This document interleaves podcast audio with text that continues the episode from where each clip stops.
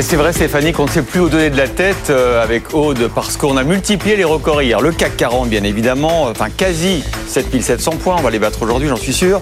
Les 38 900 points pour le Dow Jones, les 5000 points pour le S&P 500 en séance. Euh, ça va, vous vous en sortez Aude Kersulek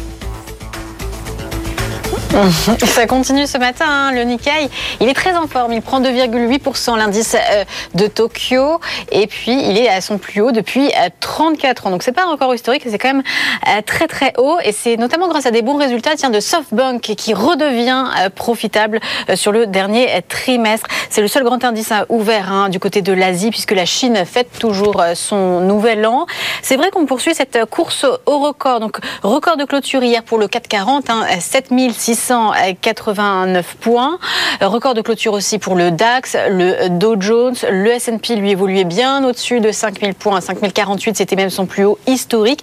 Tout ça, c'est grâce à la tendance ascendante. Euh, on mise sur les deux moteurs que sont euh, les solides résultats d'entreprise. Hein. Plus de 80% des entreprises du S&P euh, qui ont publié le l'ont publié au-dessus des attentes, et c'était même une publication largement supérieure aux attentes.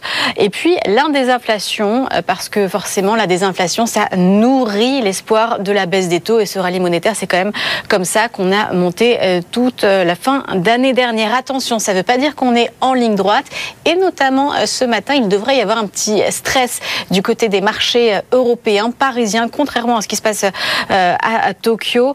On devrait légèrement baisser à l'ouverture aux alentours de moins 0,2%, mais ce sera avant tout un signe de prudence.